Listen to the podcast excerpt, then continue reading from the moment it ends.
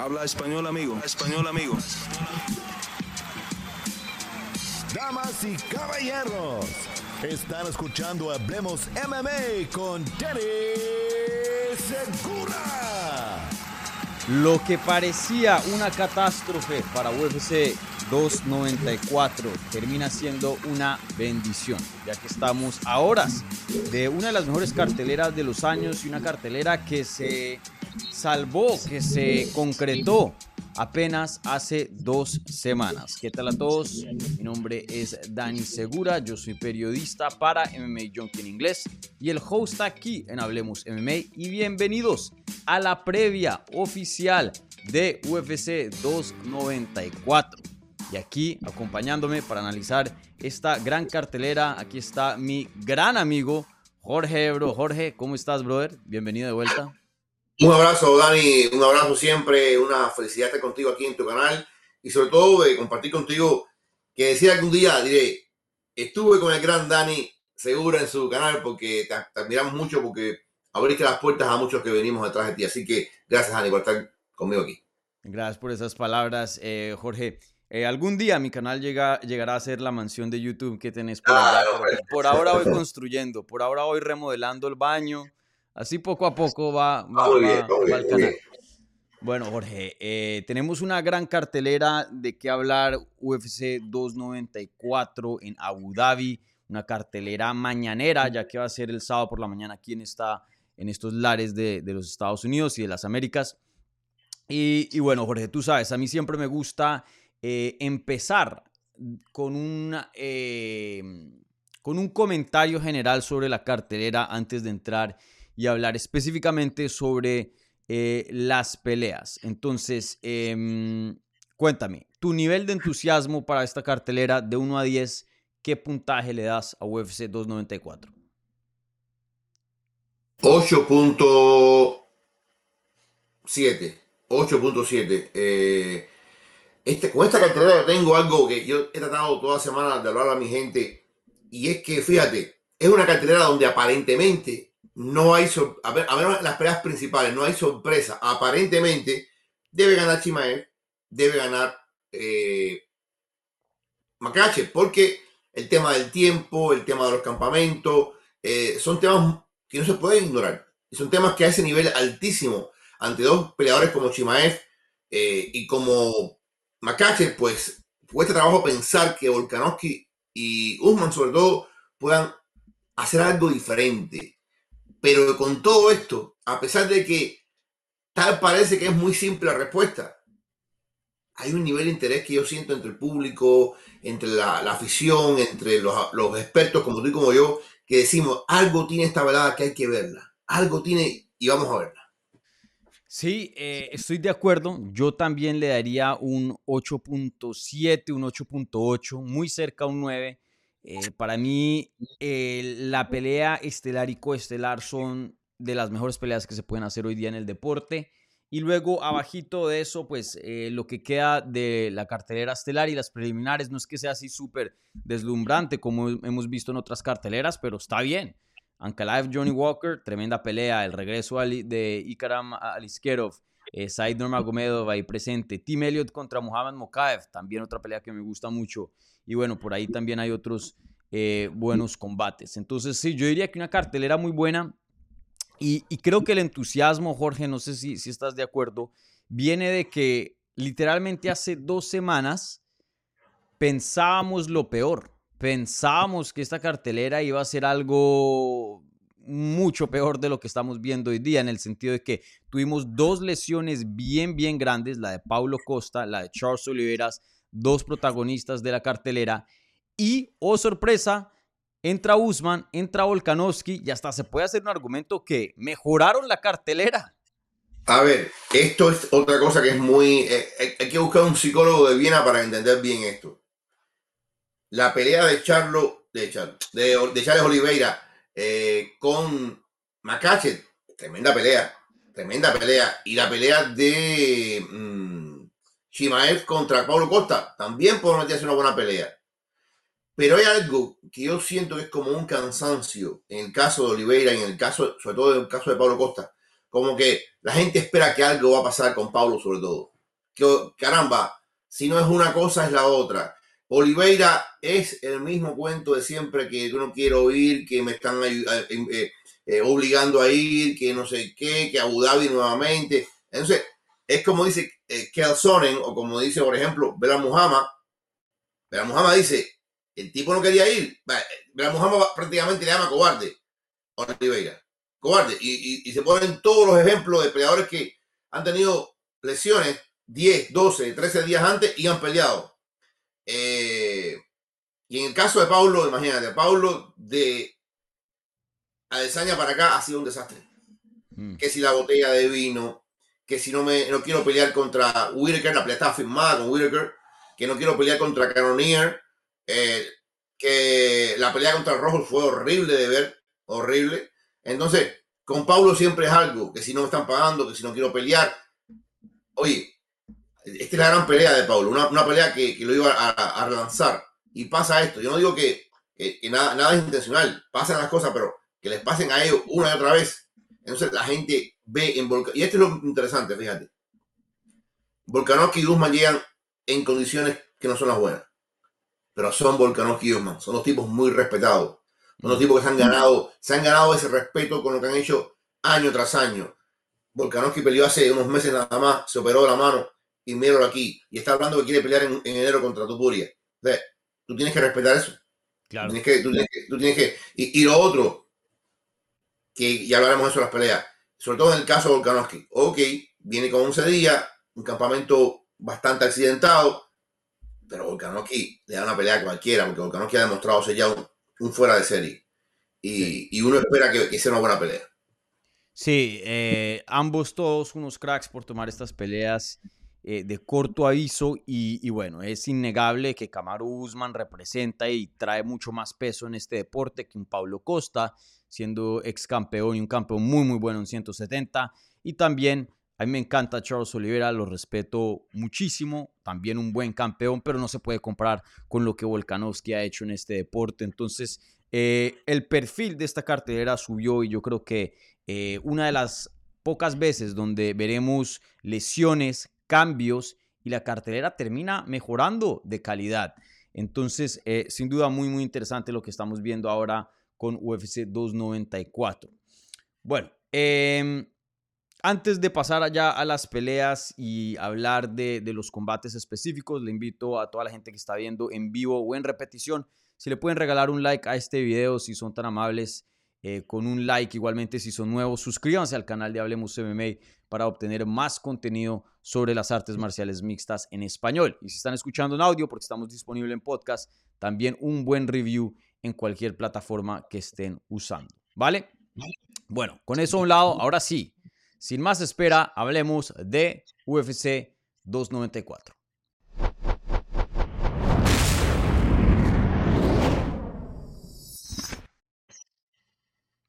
¿Qué, te pareció esa intro, Jorge? La primera que, hace poco me puse ahí la gráfica. Eres un caballo. Eres, el mejor de los mejores. Yo estoy en la media todavía. Empezamos, empezamos con la pelea estelar. Ustedes saben, siempre empezamos aquí con lo más grande. Y bueno, y en este caso eh, es la pelea que veremos de campeonato entre Islam Makashev y Alexander Volkanovski. Eh, esta pelea pues es una revancha, una revancha ya que estos dos pelearon en febrero en el primer pay-per-view, perdón, el segundo pay-per-view del año UFC 284. Y, bueno, una excelente eh, pelea que tenemos. Y desafortunadamente de corto aviso, ¿no? Porque sí me hubiera gustado ver estos dos, dos peleadores volver a pelear, pero bajo circunstancias eh, mejores. Pero bueno, de todas maneras está pasando esta pelea Volkanovski contra Islam Makashev. Este es el segundo intento de Volkanovski en conseguir un segundo cinturón y volverse champ champ, como le dicen en inglés. Eh, una posición y un título muy prestigioso, ya que pocos han llegado a ser campeón de dos divisiones. Jorge, eh, te quería preguntar, como había mencionado, esta pelea, pues esperábamos que se diera futuro si estos dos hubieran seguido ganando eh, debido a cómo terminó la primera. Y, y, bueno, ahora se está dando bajo estas circunstancias. Eh, tu nivel de emoción para este combate, ¿te, ¿te, gusta que se esté dando bajo estas circunstancias? Porque eh, sin duda lo hace un poco más interesante, pero a la misma vez creo que podemos tener la certeza que no veremos la mejor versión de Volkanovski, ¿no? ¿Cómo te sientes al respecto de tener esta magnífica pelea, histórica pelea bajo estas circunstancias? No son las mejores circunstancias y no me gusta. Eh, lo he dicho desde el principio, no me gusta, es una lástima que no haya un campamento completo. Creo que 11 días es muy poco, muy poco para hacer cualquier cosa, muy poco. Y sé y espero, como dices tú, que Volkanovski no traiga su mejor versión técnica, pero puede que traiga su mejor versión brutal. Y esto de alguna forma compense con la falta de lo otro. No la mejor versión técnica porque para hacer un plan bueno hace falta tiempo, hace falta sparring, hace falta sentarse con calma, trazar la estrategia y eso quizás no estuvo ahí para Volkanovski. Pero si tú miras todo lo que Volkanovski dice desde el momento que se acaba la primera pelea hasta ahora, es que caramba, me faltó un poco de, de empuje, me faltó un, con un poquito más de, de, de, presión. Si hubiera comenzado antes en la pelea, yo le hubiera ganado a Islam. Primero que él cree que le ganó a Islam. ¿eh? Él cree que le ganó a Islam. Y hay gente muy por ahí, eh, por ejemplo, Sejudo cree que le ganó eh, a Islam. Joe Rogan, que tiene un poder tremendo con su podcast, dice a todos cientos de millones que vio ganar a, a, a Volkanovski. Imagínate, yo creo que gana Islam 3 a 2, pero sin duda es una pelea que, sobre todo en el round final, el que vio el round final y no vio el resto de la pelea dice, ah, pero esto, esto lo ganó Volkanovski, pero de calle. Y él siente que él, de haber presionado más, él hubiese doblegado a Macaque. Yo creo que me parece a mí que esa va a ser la estrategia ahora. Él va a salir con más presión, va a salir tirando más golpes, más volumen de golpe va a respetar menos a Islam, porque yo creo que él respetó eh, por el tamaño, porque es el campeón ligero, porque estaba Khabib y toda la gente en la esquina en aquel momento, te acordarás. Pues él respetó a Islam y empezó a trabajar, trabajar con más fuerza al final de la pelea. Él cree que si lo hace ahora desde el principio, él va a estar en condiciones de vencer a Macache. Claro, es lo que cree él. Si Islam es tan inteligente como nos dicen, Islam también tiene que haber sacado eh, experiencia de ese combate. Yo creo, aunque él no lo diga, a mí sí me parece que ellos subestimaron a Volkanovski. Creo que lo subestimaron. De forma, en las conferencias de prensa decía, no, el chiquito, mm. el, chiquitico. Y tú te das cuenta que muchas veces esas palabras esconden cierto desprecio hacia el oponente. Ese error creo que no lo van a cometer. No lo van a cometer porque, fíjate lo interesante de esto.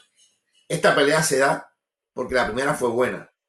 Y porque entendemos, Dani, que entre todos los que están peleando en 155, nadie le puede dar una pelea así a, a, a en este momento. Porque si fuera así, estuviéramos lamentándonos de que no estuviera peleando Oliveira. Y nadie se está lamentando. Nadie está diciendo, ay, pero qué pena con Oliveira. No, no. Ah, pusieron a Volkanovski, qué bueno. Porque la gente entiende que con todos estos problemas, Volkanovski le puede dar a Macache una pelea más complicada que una segunda de Oliveira. Sí. La gente no quiere ver a Mateus Garro, que la gente no quiere ver ahora a Sarukian, la gente no quiere ver aquí, la gente quiere ver esta pelea. Viene mal, viene corta, viene apresurada, pero es la pelea. Sí, creo que sí. Em, si podemos escoger a alguien que tenga la oportunidad o el chance más grande de quitarle el cinturón a Isaac Makashev, probablemente toca bajar a las 145 libras y escoger el campeón de ahí, porque en 155 la cosa se ve un poco complicada en cuanto a, eso. Eh, y, como había dicho, yo estoy muy entusiasmado esta cartelera, creo que con los cambios sí mejoró. Eh, estoy súper entusiasmado para ver esta, este evento estelar, esta pelea de campeonato, pero, pero parte de mí lamenta un poco que se esté dando bajo estas circunstancias, porque es una pelea histórica, es una pelea que eh, yo creo que es ganable para Volkanovski, especialmente si son en condiciones favorables para él, eh, o más favorables por lo menos, y creo que fácilmente se hubiera podido dar para entiende, una rivalidad bien grande. Entiendo una cosa, entiendo una cosa, esa gente acaban de firmar una extensión de contrato con Abu Dhabi hasta el 2028. Sí, esa gente ahora no solamente van a llevar eventos numerados, van a llevar más Fight Night a toda esa región. esa gente querían hacer, esa gente tenían pensada cierta cartelera para entregarle a Abu Dhabi. Y es una cartelera que estaba bien. Se pasa lo que pasa con Costa y eh, Oliveira y esta gente no puede responder con algo menor. Esta gente tiene que decirle a, a, esta, a esta gente del Emirato, mira, yo soy capaz de darte esto mejor todavía. Sí. Y yo creo que es el- a lo mejor esta pelea es en otra parte, es en Utah o es en, en Los Ángeles. Y la respuesta es diferente, Dani. Pero Sí, ellos no, tienen que dar un, un golpe en la mesa ante el gobierno de Abu Dhabi, que está poniendo plata y que hasta el 2028, lo que eso implica para el crecimiento global de UFC en el Medio Oriente es enorme, con la cartelera que empieza ahora en Saudita, en Arabia Saudita. Entonces, ellos tenían que, tenían que dar un golpe en la mesa. En- en- entiendo la parte financiera, entiendo por qué Volkanovski está en esta posición, simplemente para vender el pay-per-view y mantener las ventas alto, pues era la mejor opción. Entiendo todo eso. Pero en cuanto al lado deportivo, sí pienso que eh, perdemos un poco, porque pueda que, pues muy probable, de que Makachev gane y ahí termine la rivalidad. Y creo que están tan empatados, tan iguales en el nivel de, de, de- de peleador, que pueda que si hubieran sido bajo otras circunstancias, y bueno, tenemos que también esperar a ver los resultados, pero Volkanovski pudiera tener un mejor chance de ganar la pelea y luego ver una trilogía, ver algo mucho más grande. Yo creo que si Isla Makachev queda 2 y 0 contra Volkanovski, ahí cerramos el libro y hasta ahí llegó eh, esta rivalidad, por decirlo así. Creo que ha sido una rivalidad muy, muy buena. Eh, no ha sido así como un Conor Habib de un trash talk así loquísimo, pero han habido sus chispazos, sus, tensiones y para qué, pero las peleas, o bueno, la pelea entre estos dos que vimos en febrero fue una de las peleas más altas de calidad de artes marciales mixtas. Entonces, por eso va un poquito, de pronto un poco de, de, mm, de, de sí, de pesar, lamentando un poco que se esté dando bajo estas circunstancias. Pero bueno, de todas maneras veremos una excelente pelea el sábado, ahorita en unas horas.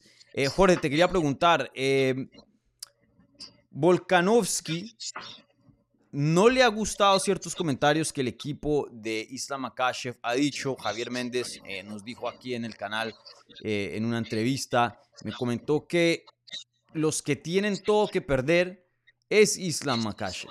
Son ellos. Volkanovski no tiene nada que perder. Y a Volkanovski no le ha gustado sus comentarios y han estado ahí debatiendo entre los dos quién tiene más que perder. Entonces, en tu opinión, ¿quién tiene más que perder en esta pelea? ¿Volkanovski o Islam Makhachev? Los dos tienen cosas que perder, pero sin duda Makachev tiene mucho que perder. Mucho, mucho. Fíjate que Makachev ganando la primera pelea parecía el perdedor. Ganando, yo creo que gana bien la primera pelea. Es una, es como que si en el mundo desease que Volkanovski, porque Volkanovski es el hijo del vecino, es el compañero de trabajo, es, es un tipo común y corriente, cercano, es un tipo muy cercano. Dicen que es una excelente persona en la vida real. Y Volkanovski le pasa lo mismo que Gilbert Brown contra Kansachi que tú estabas allí, que pierde la pelea, pero la figura de, de Gilbert creció mucho más en la derrota que en la victoria. Y es lo mismo que pasa con Volkanovski. Mucha gente se ha montado en el carro de la victoria, que le robaron, que si esto, que si lo perjudicaron, que si UFC quería mantener a Yamakashi como campeón porque el negocio. ¿Tú te imaginas que de pronto sea una pelea similar, una pelea que vuelva a dejar la duda, aunque gane Makachev, que vuelva a dejar la duda, eso va a afectar muchísimo la figura de Makachev como campeón. Pero si por alguna casualidad sucede lo imposible y gana Volkanovski, el batacazo para Makachev es brutal. Brutal. Porque cómo es posible que este hombre que no, le ha- que no se ha fajado con nadie, porque le van a sacar eso, que la única gran victoria que tiene es contra Charles Oliveira, que anteriormente no había nada así espectacular, Mm. que su reinado fue muy corto.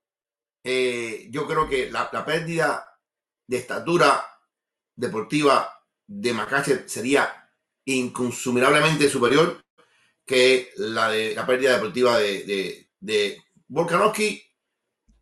Pierde. Yo sé que Volkanovski va a dar buena pelea, a lo mejor lo noquean, a lo mejor lo someten.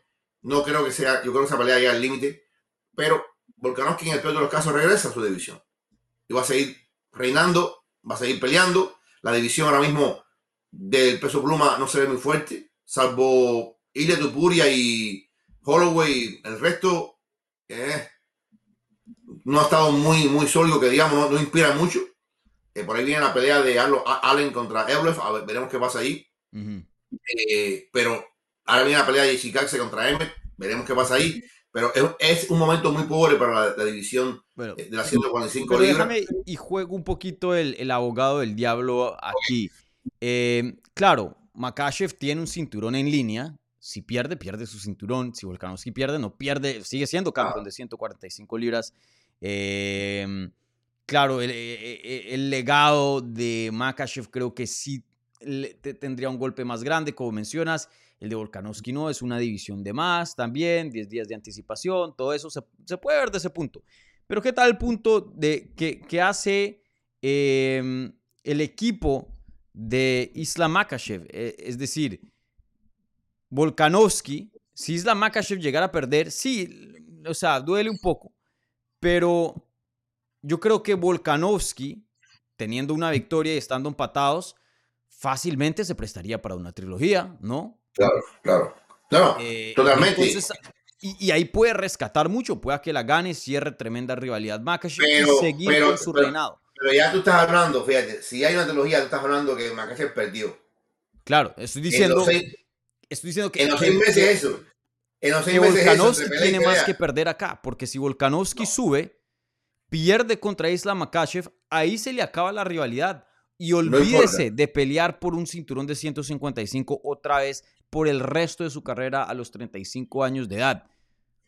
Y yo creo que eso lo se puede argumentar que tiene casi que una tercera pelea eh, Mira. garantizada si es que llegara a Cuando dicen, la, cuando la oportunidad toca tu puerta, agárrala. Después lo que pase, ya veremos qué pasa. Volkanovski toma la oportunidad. Es verdad que no es el mejor momento. Es verdad que, que- que pudo haber dicho, pero no está en, el ADN de Volkanovski decir que no. No está. Eh, y él cree, lo importante en la vida es tener fe, ya seas religioso o seas ateo o lo que sea, pero tener fe en algo, tener fe en ti mismo. Yo creo que los tipos que tienen más fe en sí mismos en UFC son Volkanovski y Tupuria. Eh, es un, son tipos que te lo dicen a la cara y, y- no te están mintiendo. Hay tipos que meten un hype falso. Pero, bueno. ¿quién tiene más que perder acá? Dices, dices Ah, pero te digo, si Makachev. llega a perder, tiene una trilogía Imagínate. garantizada. Tiene una oportunidad garantizada. Sí, sí, pero no. pero cuando Makachev gane la trilogía, nunca, nunca va a recuperar el aura que tiene ahora de invencibilidad. Si, si ganando cogió palo, si ganando lo criticaron, en una derrota lo van a matar. En, en efigie. En- en- o sea, la figura de, de piensen esto, en Abu Dhabi, delante de su gente, una victoria y una victoria sólida de, de Volkanovski hundiría en gran medida, aunque haya trilogía y se levante una trilogía, Mm. pero la marca que dejaría esa derrota en Makachev sería imborrable. Y por muy corto que sea el reinado de Volkanovski, el hecho de que Volkanovski, cuando se retire, diga yo fui Sham Sham, y no solamente yo fui Sham Sham, yo le gané a un tipo durísimo en la división superior. Mira, es que si Volkanovski gana el sábado dos títulos, la cantidad, ya mucha gente considera que Volkanovski es el mejor featherweight de, de todos los tiempos. Ey, en el panteón ese donde está San Pierre, donde está John John, ahí tiene que estar, ahí tiene que estar Volkanovski, ya, ya el sábado, con una victoria. La gente, todo lo que haría la victoria para Volkanovski, pero todo lo que haría la derrota para Makachev. Si consuelo de Makachev, Dani, es que tengo una trilogía asegurada, vaya consuelo. Sí. Y, y bueno, algo que mencionas y dos preguntas más antes de entrar en, en la predicción es, em, bueno, me guardo esa pregunta. eh, Te, te pregunto esta ya que eh, es más o menos un poco atada a lo que estamos haciendo, eh, a lo que estamos hablando. Eh, ya viendo, o sea, no conocemos el resultado, obviamente la pelea es mañana, pero así por encimita, como están las circunstancias de una cirugía de brazo, eh, 12 días de anticipación en Abu Dhabi, territorio enemigo, una categoría además contra alguien que ya perdió. Claro, si hay mucho que ganar, pero el riesgo es grande. ¿Piensas que el equipo de Volkanovski ha cometido un error en aceptar esta pelea o debieron defender en enero, y esperar a que la pelea se diera de pronto eh, a mediados del próximo año. No, no, no, para mí no han cometido un error. Para mí ellos le dijeron, ustedes tienen esto, lo aceptaron, ellos van a pelear, ellos saben que van a pelear en casa del otro, porque es la casa del otro. Eh, oye, en la conferencia de prensa la gente ahí en Abu Dhabi aplaudió a, a Volkanovski. Volkanovski es un tipo muy popular. Mm, Y Volkanovski, vuelvo y repito, yo creo que va a suplir con brutalidad lo que le falta en habilidad. Y me imagino, me imagino porque fíjate, desde el primer día que eso pasó, tanto Makache como Chimaev están diciendo no, porque ellos tomaron una pelea por dinero. Ellos tomaron una pelea por dinero. O sea, es un tema de que dinero, dinero. Y es verdad. Yo estoy seguro que tienen que haberle dado una burrada de dinero para que ellos acepten esta pelea mm. una burrada. Porque si hay dinero para dar en algún lado es en Abu Dhabi. Entonces, sí, es muy rico. Porque aparte tú y yo, tú lo quiere todo el mundo. El que diga que no es un mentiroso. Todo el mundo quiere ser compensado. Mm. Y es cierto que ellos, probablemente para que, más allá del deseo de decir siempre yo voy a pelear, yo voy a pelear, el hecho de que hayan engrasado mejor el, el cariño del bolsillo, también tiene que, a lo mejor con la pelea con Tupuria no van a, ni por sueño lo que van a ganar en esta pelea. Sí. ¿Me entiendes? Entonces, yo creo que no, que no fue un error. Dando, yo siento que hasta incluso perdiendo, si hace lo mismo que la otra pelea y vuelve a generar la duda de que le robaron, de que esto, ya ganó. Sí, yo estoy de acuerdo. Eh, me hicieron esta pregunta en el, en el podcast de- del miércoles de Hablemos Live y, y me quedé pensando, y si no creo que es un error, eh, creo que es un riesgo bien, bien calculado eh, y creo que aquí hay mucho que ganar y, y veremos. Pero creo que en, aún así estoy de acuerdo, en derrota pueda que Volkanovski gane mucho dependiendo de cómo se den las cosas. ¿no? Ya, ya de por sí toda la gente lo está respetando. Y otra cosita que te quería preguntar antes de entrar a la predicción es algo que habías mencionado, que Volkanovski es querido por el público, por la gente, es el, el campeón del pueblo. Y, y lo chistoso es que hace unos años, tú y yo que estábamos cubriendo este deporte por mucho tiempo, no era así. Yo me acuerdo que yo entrevistaba a Volkanovski y a nadie le importaba. Cero. No. Y como campeón, nadie le pelea- importaba. Y En la pelea contra Jair Rodríguez, en la pelea contra Jair Rodríguez no lo dejaron hablar. O sea, el público mexicano lo ahogó. Bueno. No no eso fue la, la- la- la pelea pasada y bueno, entendible por, por el, el público mexicano y eso, pero digo, hay un, hay un interés, hay un querer de Volkanovski que antes no existía y, y eso ha sido un cambio muy brusco. Ahora, Makachev es bien odiado por la fanaticada y no, no, no es aquí yo proyectando algo, no. Vean en Twitter, a Makachev lo critican, a Makachev no puede hacer nada bien, no le gusta cómo se viste, cómo piensa, lo que dice. Eh, Makachev no ha pegado con la fanaticada y da un poco de sorpresa Mira, porque tiene la bendición del gran Habib. Nurmagomedov. Dime tú. ¿cuál eh, es el eso- problema con Makachev? Porque es un peleador saso y un campeón digno. eh, no sé. Y hay gente que dice, hay gente que dice que Makachev es más talentoso que Khabib. Más Sí. talentoso, Más versátil, Eh, por lo menos. más versátil, tiene mucho más. Que, que, por ejemplo, en el striking es tres veces, tres veces Sí. que Khabib. Eh, Eh, no sé, esa es una buena pregunta.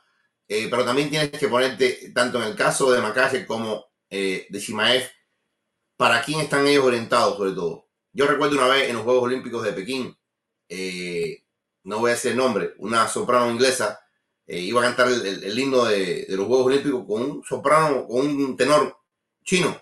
Y ella hizo un comentario como yo, yo he vendido 100 millones de discos. Eh, no sé qué cosa, que el tipo dijo, no, yo he vendido mil millones de discos.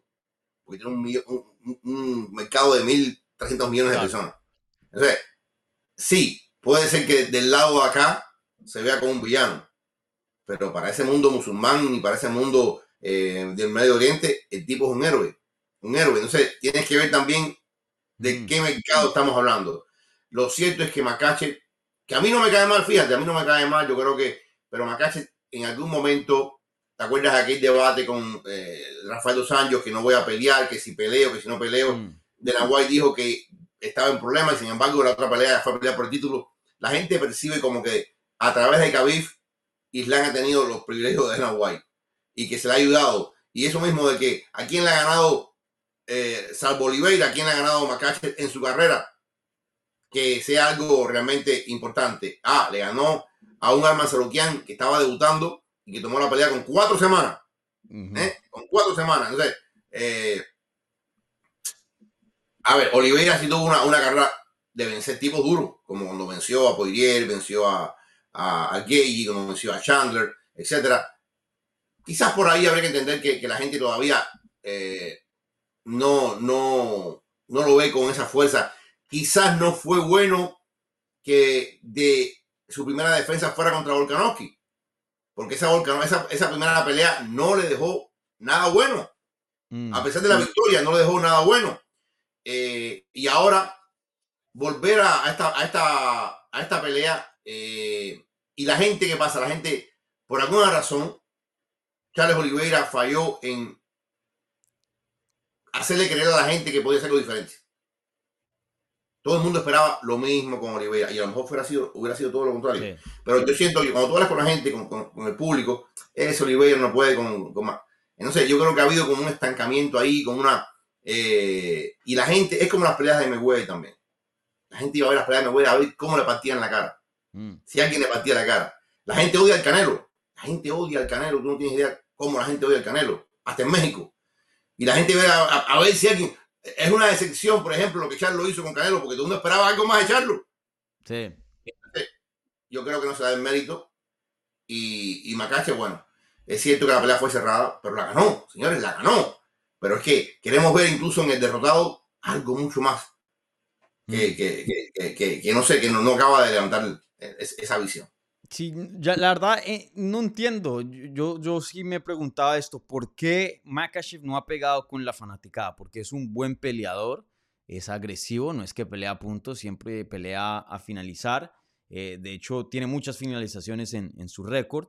Eh, te pelea un Volkanovski en 10 días de anticipación. Eh, no sé, no estoy diciendo que debería ser el más querido como un Charles Oliveira o un Volkanovski, pero me sorprende e- el nivel de hate que le mandan a, a Makachev. O sea, eh, yo publico un video, ni siquiera lo han visto entero porque acaba de publicar y ya la gente está comentando cosas negativas de Makachev. No, no entiendo, pero bueno. Bueno, Jorge, ahora sí entremos a la predicción del combate. ¿Tú cómo ves esta pelea y quién vas a escoger para ganar este combate? Bueno, yo, mm, y, y, y uno pensará, bueno, es facilismo, no, no es facilismo, es, es- es- lo que indica la, la práctica de la vida y lo que indica eh, los estudios y todo. Mm, es muy difícil ir en contra de, de es muy difícil ir en contra de Makachev por todas las circunstancias. Incluso, incluso con un campamento completo, también iría a Makachev.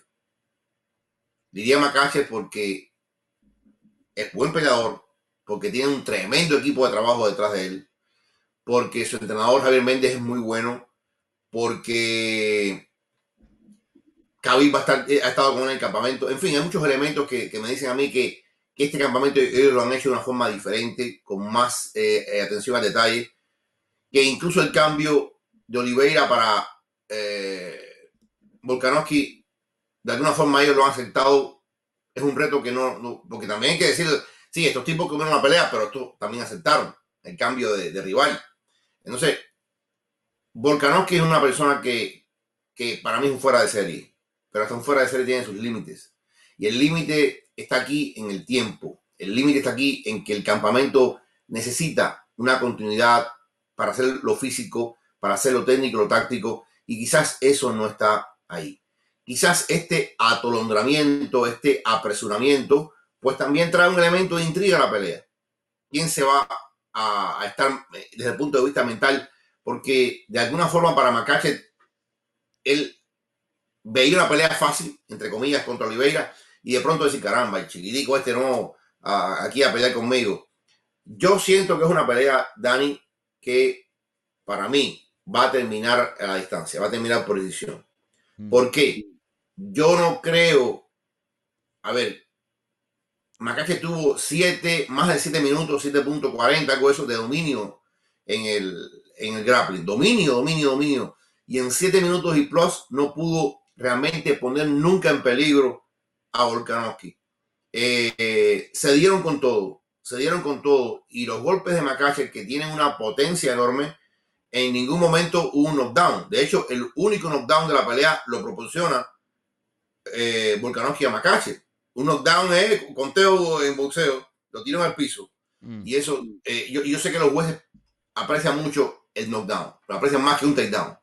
Eh, no sé, es muy fuerte Volkanovski, muy fuerte. Y Makachev le va a ganar, le va a ganar, le va a boxear. Si lo lleva al piso, lo lleva al piso y ahí lo domina. Pero su misión knockout, como que no lo veo tan claro. Creo que Volkanovski va a aguantar a pie firme, va a hacer todo lo posible, pero no le va a alcanzar y esta pelea va a llegar al límite. Sí.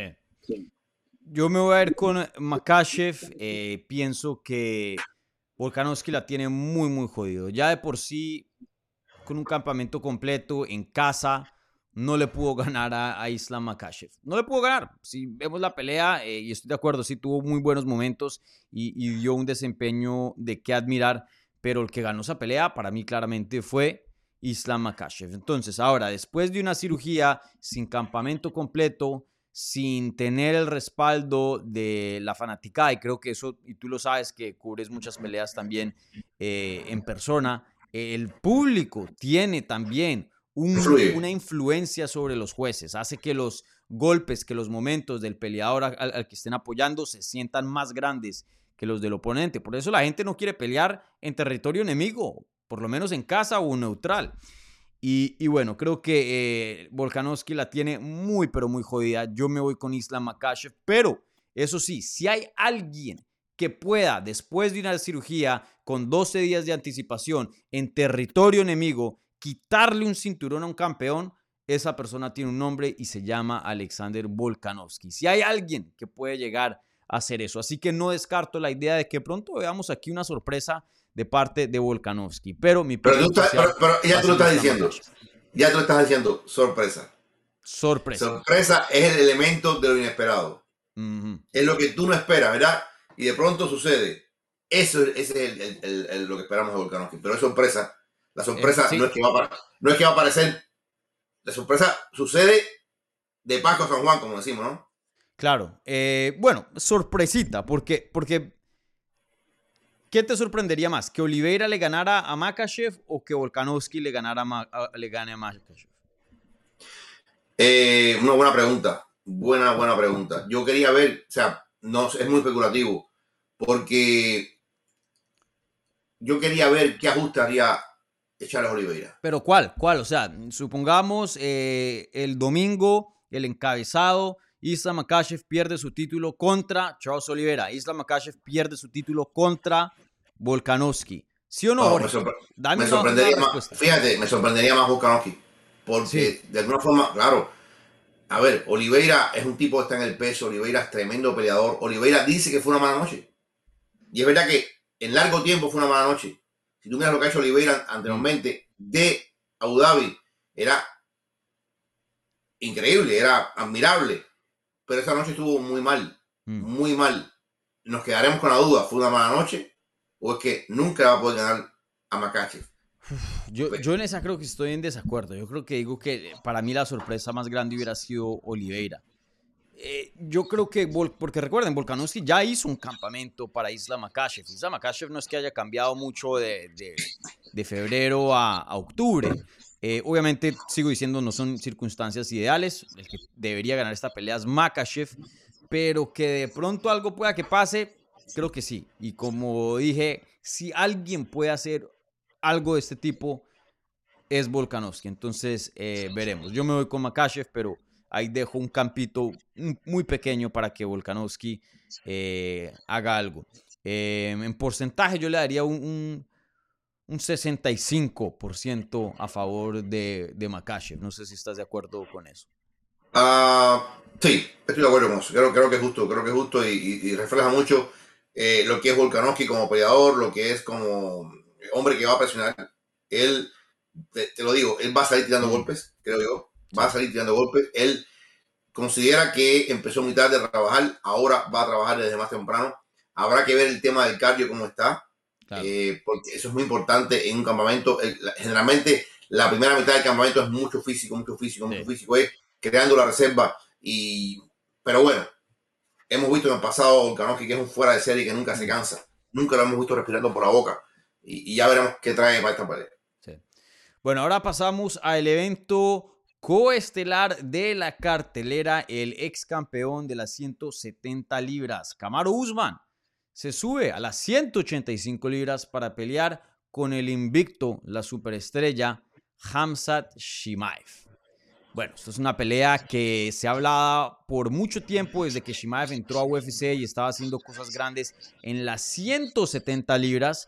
Y muchas personas pensaban que si alguien le iba a quitar el cinturón a Kamaru Usman, iba a ser este sujeto Hamza Shimaev. Pero sabemos que pues la historia no fue así. Fue Leon Edwards quien hoy tiene el cinturón de esa categoría. Shimaev es forzado a subirse una categoría de más. Pasa lo de Paulo Costa y ahora nos encontramos con esta pelea que esperábamos, pero bajo circunstancias que yo creo que nadie se imaginaba. Corto aviso, una categoría de más, mejor dicho, una locura eh, lo que ha pasado en cuanto a la trayectoria de estos dos peleadores.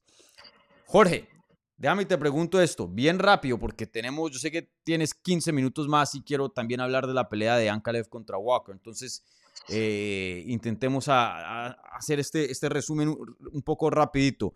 Eh, muchas personas, incluyéndome a mí, están más emocionadas por esta pelea que el evento estelar. ¿Compartes eso o no? Sí, ¿y sabes por qué? Porque ese elemento, ese elemento de que la gente no aprecia a Makachev se triplica con Chimaev. Chimaev anda por la vida con tanta arrogancia, anda por la vida con tanto donaire. Eh, y el tema este que I'm going to smash you, I'm going to esto, te voy a hacer lo otro. Eh, y la gente ve en Camaro un tipo tan respetable, tan con tantos valores, que la gente en su fondo, en su foro interno, daría cualquier cosa para que ganara Kamaru Osman. Pero es muy difícil. Si es difícil para Volkanovski, la sorpresa mm. para Kamaru es mucho, mucho más sorpresa. La pregunta aquí, más allá del tiempo, más allá del poco campamento, es, ¿quedaron atrás los mejores días de Kamaru? ¿Ya el prime se acabó para Kamaru? ¿Es un gatekeeper ahora mismo o sigue siendo un peleador de élite? Esa es la gran pregunta. La otra pregunta, el cuerpo de Kamaru. ¿Tuviste todo lo que pasó el, en el Open Workout con el ahorita te quiero preguntar acerca de eso, Jorge, pero, pero entonces, si estás más entusiasmado por esta pelea que la del evento estelar?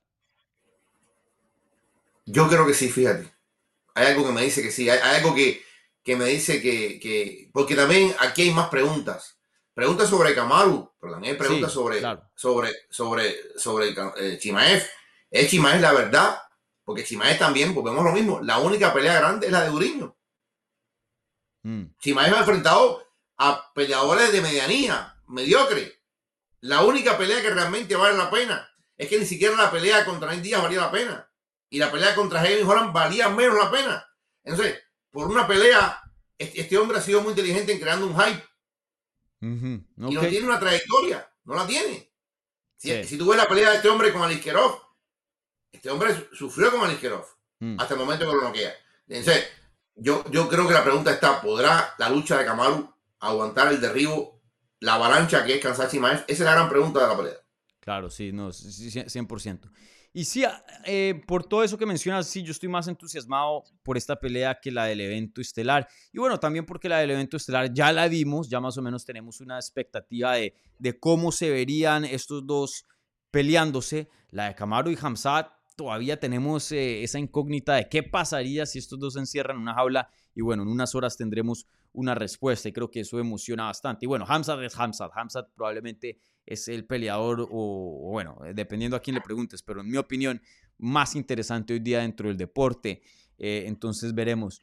Em, te quiero preguntar lo siguiente, así como te pregunté si fue un error de parte de Volkanovski subirse eh, una división de más, tomar esta pelea corto aviso. No, no, Usman está haciendo lo mismo. Una división de más, corto aviso, Abu Dhabi, tiene mucho, mucho en contra.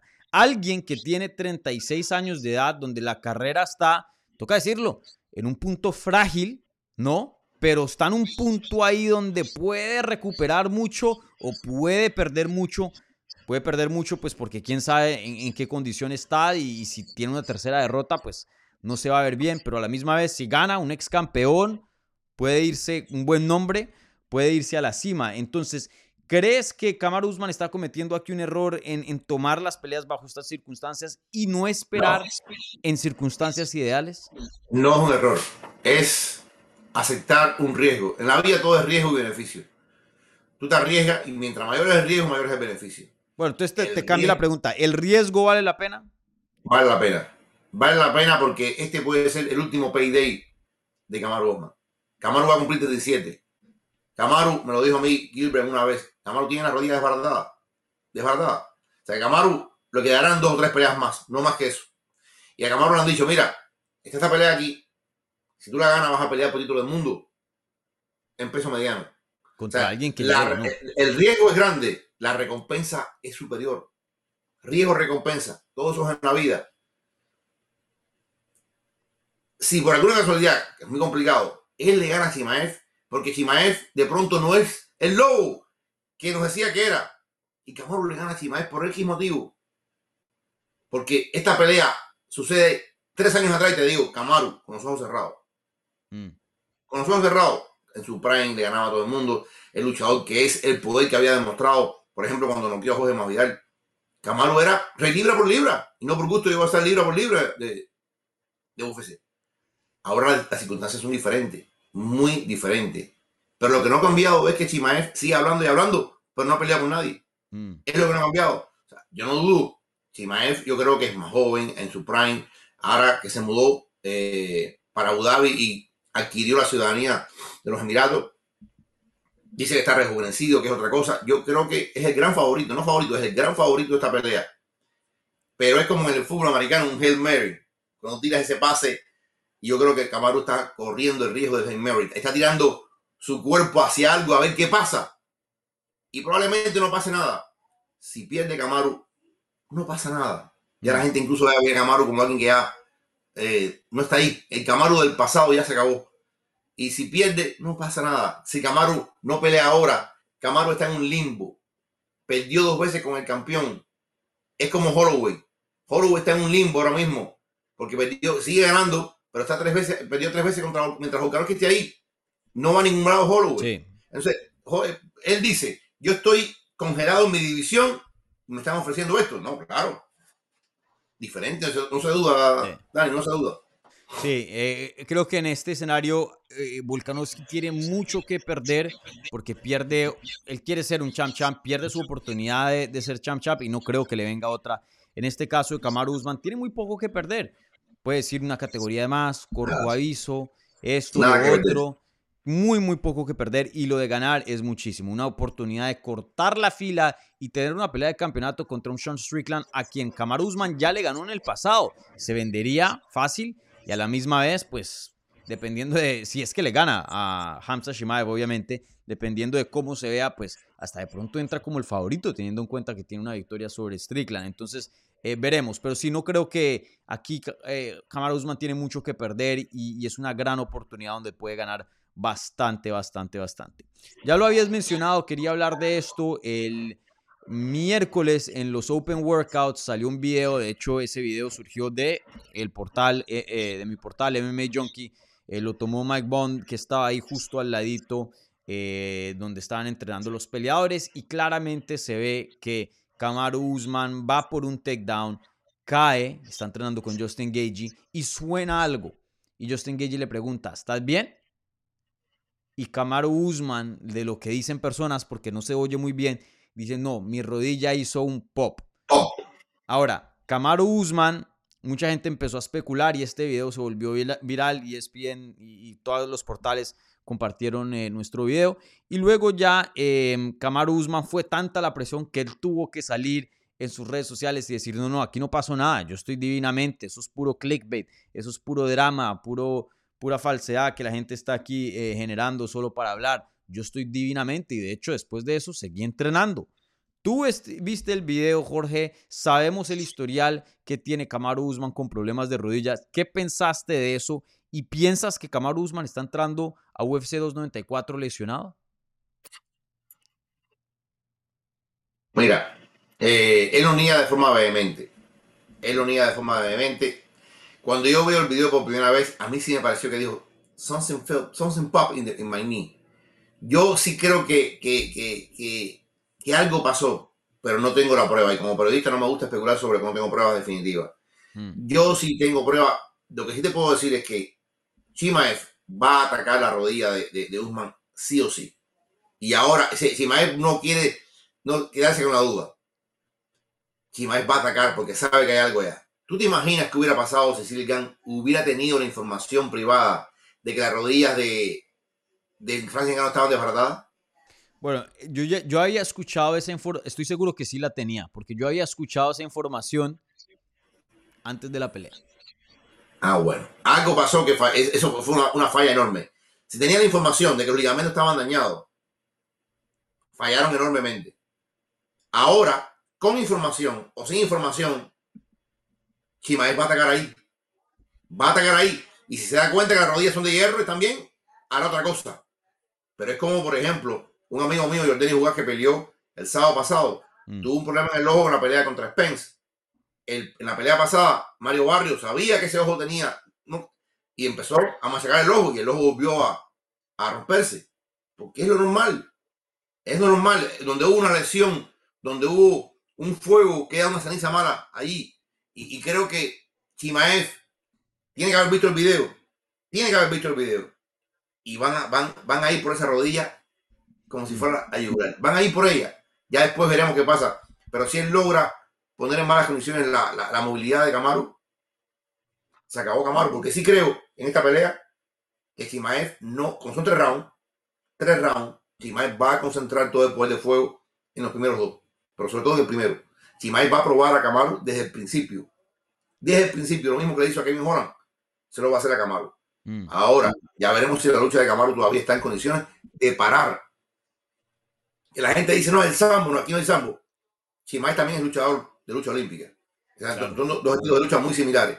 Entonces, vamos a ver qué pasa. Si, si, la pelea, si Camaro logra detener la avalancha, como digo yo, y lo obliga a tirar golpes, ahí la cosa cambia. Sí, sí. Que es lo mismo que hace Du- Duriño. Pero, pero a la pregunta original, o sea, yo sé que no, no podemos, no quieres especular, pero, pero o sea, piensas Camaro, que estamos... Camaro- Camaro es una lesión caminando.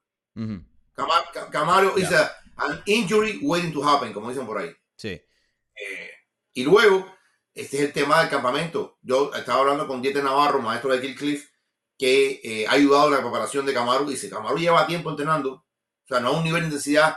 A Camaro no es que esto lo coja en cero. Mm, Él venía haciendo cosas, cosas, cosas, cosas, cosas. eh, y, y no llega en cero. Pero habrá que ver, habrá que ver cómo es el tema de- de- del cuerpo de Camaro después de tanta batalla, el wear and tear. Sí, yo sí vi ese video medio raro, no pude escuchar bien qué fue lo que dijo, entonces no voy a decir, dijo esto, como muchas personas lo estaban haciendo, porque para mí no fue claro lo que dijo, pero sí se vio que eh, Gagey le preguntó que si estaba bien, y sí se para medio raro y no pone No. mucho peso en lo que Yo lo que tengo la, la entendido- rodilla de la izquierda, entonces... Lo que sí, tengo sí. entendido por varias gente es que ese workout iba a durar un poco más y lo contaron mismo. Mm. Lo Entonces, contaron. E- Eso sí está medio raro. Y bueno, solo el hecho de que Kamaru Usman salga a decir y desmentir eso no significa nada. Porque sabemos que no pueden entrar lesionados, entonces le tienen que decir, si es que está lesionado, mentiras a la comisión, así como TJ Dillashaw hizo cuando peleó contra eh, No, Sterling. y- y- y para las apuestas, para, para la gente Para- que, que hace una apuesta Yo pensando creo que a en él no le importa si, si es un underdog o favorito, pero lo que le importa es uno, que Hamzat no sepa que está lesionado y dos, que la comisión no cancele la pelea porque dice tú no estás en condiciones de pelear y aquí paramos este combate. Entonces, a TJ Dillashaw nunca lo hubieran dejado La comisión, pelea la comisión en Abu Dhabi, la comisión en Abu Dhabi, olvídate eso, no, no es la, no es Las Vegas, no es Nueva York. Pero de todas es maneras Israel. lo tiene que desmentir, porque si sí llega a decir y aceptar, estoy entrando lesionado, ya públicamente, creo que muchas personas brincarían y, y hubiera- y hubieran dicho, bueno, UFC tienes que hacer algo, porque el punto es tener dos atletas saludables peleándose, y esto pues no, es no sería el caso. Entonces veremos, veremos, pero muy, muy interesante lo que pasó esta semana. Por eso es importante ver todas estas cositas. Añaden a, a lo que es eh, eh, la historia de, de estos combates. Bueno, ahora sí entremos a la predicción porque el tiempo es corto. Yo sé que ya te tienes que ir, Jorge. No alcanzamos a hablar de, de la pelea de, de Ankalaev contra Walker, pero A ver, eh, vamos, ¿cómo- vamos, vamos, cinco, minuticos más, caray, cinco minuticos más. vale, ¿cómo crees que va esta pelea y, y cuál es tu pick? Mi pick es que esta pelea, no me queda claro si es por sumisión o por nocaut, pero creo que termina antes de tiempo la pelea. En los, los dos primeros rounds, creo que eh, Chimaev va a salir con todo, va a salir como un huracán a tratar de tragarse a Usman. Va a depender de Usman que esos primeros 3-4 minutos van a ser vitales. Si Usman sobrevive esos 3-4 minutos, tiene un chance. Pero no sé, creo que es demasiado en contra para, para, para Usman. Creo que la ventana de oportunidad para Volkanovski es mayor que la ventana de oportunidad para Usman. Que la sorpresa es más cercana para Volkanovski que para Usman. Si Usman gana, cambia la historia de una forma increíble. Increíble. Mucho más de lo que la pueda cambiar Volkanovski. Mm. Entonces yo creo que va a ganar Chimaev y esta pelea no llega al límite de los tres Sí. Yo, también me voy con Shimaev. Eh, respeto muchísimo a Kamaru Usman, pero la verdad en su última pelea contra Leon Edwards se vio mal. Mal, mal, Sí, sé que Leon Edwards tuvo un tremendo desempeño y, subió de nivel, pero Kamaru Usman se vio menos de lo que antes era. Eh, creo que ya los mejores tiempos de, de Kamaru Usman están atrás. No creo que pueda recobrar eso, pero claro, me puedo equivocar. Y, y, creo que lo que dijo Hamza Shimaev en la rueda de prensa diciendo que él es el, Usman es el iPhone 5 y Hamza Shimaev es el iPhone Pro. Creo que eso es algo muy, muy certero. Estos dos peleadores tienen habilidades muy, muy similares, pero Hamzat es más rápido, es, es, una versión más, más nueva, ¿no? Es más rápido, más fuerte, procesa más, tiene menos lesiones, más tanque, eh, más grande, mejor dicho, por donde lo quieran ver, es superior a Kamaru Usman, en mi opinión, y yo creo que lo finaliza. Yo creo que lo finaliza en el segundo asalto o, el primero y creo que aquí vamos a ver una pelea, yo creo que un poco dispareja. Eh, lo que salvó a Gilbert Burns y lo que hizo esa pelea tan emocionante entre él y Hamzat era que Burns tenía uno poder de knockout y también el poder de someterlo. Entonces algo de respeto Hamzat le tenía en cuanto a, al grappling. En este caso, si lo llega a llegar al suelo, eh, Usman puede defender y tiene buena defensa, pero de atacar en el suelo, de ser una amenaza en cuanto a la sumisión, eso no existe y eso va a ser una oportunidad gigante para Hamza llevar la pelea al suelo y hacer lo que quiera. Entonces, eh, veremos, veremos. Bueno, entonces rápidamente pasamos a la tercera pelea más importante de esta cartelera. Es una pelea en el peso semi pesado donde Magomed Ankalaev por fin regresa después de su empate aburrido, toca decirlo, contra eh, Jan Blachowicz el año pasado y se va a enfrentar contra Johnny Walker un peleador que eh, en un tiempo prometía ser el peleador que le iba a quitar el cinturón a John Jones, o por lo menos eso era lo que se hablaba. Tiene unas lesiones, tiene unas derrotas, parece que no va a ser nada más que un, journeyman y hoy día tiene un cambio a su carrera y se está posicionando como contendiente al título. Y si la gana esta pelea, probablemente será el siguiente retador. Así que, eh, primero que todo, Jorge, eh, esta era la pelea que se tenía que hacer, ¿sí o no? Sí, es una buena pelea y es una pelea de un choque de estilo mm, bien contrastante. Por un mm. lado tienes a un Ankalaev que reconoció, o sea, yo vi ganar a Ankalaev, reconoció que la pelea no era vistosa, reconoció que él tiene que ser más agresivo, reconoció que tiene que gustar, eh, está consciente de que eh, la empresa esta aprecia mucho que tú des un espectáculo bonito. Y él ha prometido ser más brutal, ha prometido ser más incisivo, ha prometido ser más eh, agresivo en esta pelea contra Johnny Walker. Johnny Walker, como tú dijiste, Johnny Walker llegó que parecía un fenómeno, ganó las tres primeras peleas, pero después gana, pierde, gana, pierde, entra en un periodo de mediocridad, ha ganado ya unas cuantas seguidas y él dice que todo se debió sobre todo a una mala medicación, que le estaban dando unos medicamentos que lo ponían medio, medio tonto, pero que ya eso está, está corregido y que ahora está en buenas condiciones estamos seguros de que el peleador más completo es Ankalaev. Ankalaev mm. tiene un poder de las manos, tiene un buen striking, tiene un buen pateo y sobre todo tiene un buen nivel de lucha, como lo demostró contra Blackovich. Walker es un striker muy dinámico. Walker es un striker que de pronto eh, los spinning back fists, los codazos, eh, la rodilla, es un tipo que de alguna forma vive y muere con el striking. Y aquí la clave va a ser quién va a mezclar mejor, porque teniendo tantas herramientas a su disposición, creo que Ankalaev está en mejores condiciones para vencer que eh, Walker. Walker es más unidimensional. Dentro de lo que es el striking, dentro de lo que es el striking es muy combinativo, es muy innovador, pero en el striking nada más. En el striking, pero creo que la preocupación que va a traer Ankalaev, ¿qué va a hacer? Me va a golpear, me va a buscar la cadera. Eh, eso va a ser la, diferencia en esta pelea y me parece que el favorito va a ser, va a. Sí, eh, el evento coestelar ya lo han puesto como eliminatoria al título. El que gane ahí va a pelear contra el campeón de las 185 libras, Sean Strickland. Esta pelea no, no es una eliminatoria oficial, pero ¿crees que lo debería ser? ¿Crees que el ganador de aquí debería ser el siguiente retador al título que va a ser contra el ganador de Poatán contra G. Prochaska que pelean en UFC 295? No, no, porque recuerda, así como le prometieron a Prochaska que cuando estuviera saludable iba a pelear directamente, también se lo prometieron a Yamahal Hill. Eh, Hill lleva tiempo ya desde que se operó y supuestamente debiera estar rehabilitándose. Yo me imagino que en algún momento de la primavera del próximo año veamos a Yamahal Hill de vuelta. Y a diferencia del boxeo, aquí no hay no fight. Aquí tú regresas y es para la candela. Y creo que Yamahal Hill va a pelear por el título del mundo contra el ganador de Prochaska y Poatán. Pero el ganador de esta pelea se acerca bastante. Se acerca y quién sabe, ahí está, dando vueltas para el futuro. ¿No crees que, por ejemplo, si es Johnny Walker y tiene así un knockout espectacular, ¿no, ¿no crees que de pronto pase a Jamal Hill, alguien que pues ha sido un poco olvidado por la fanaticada?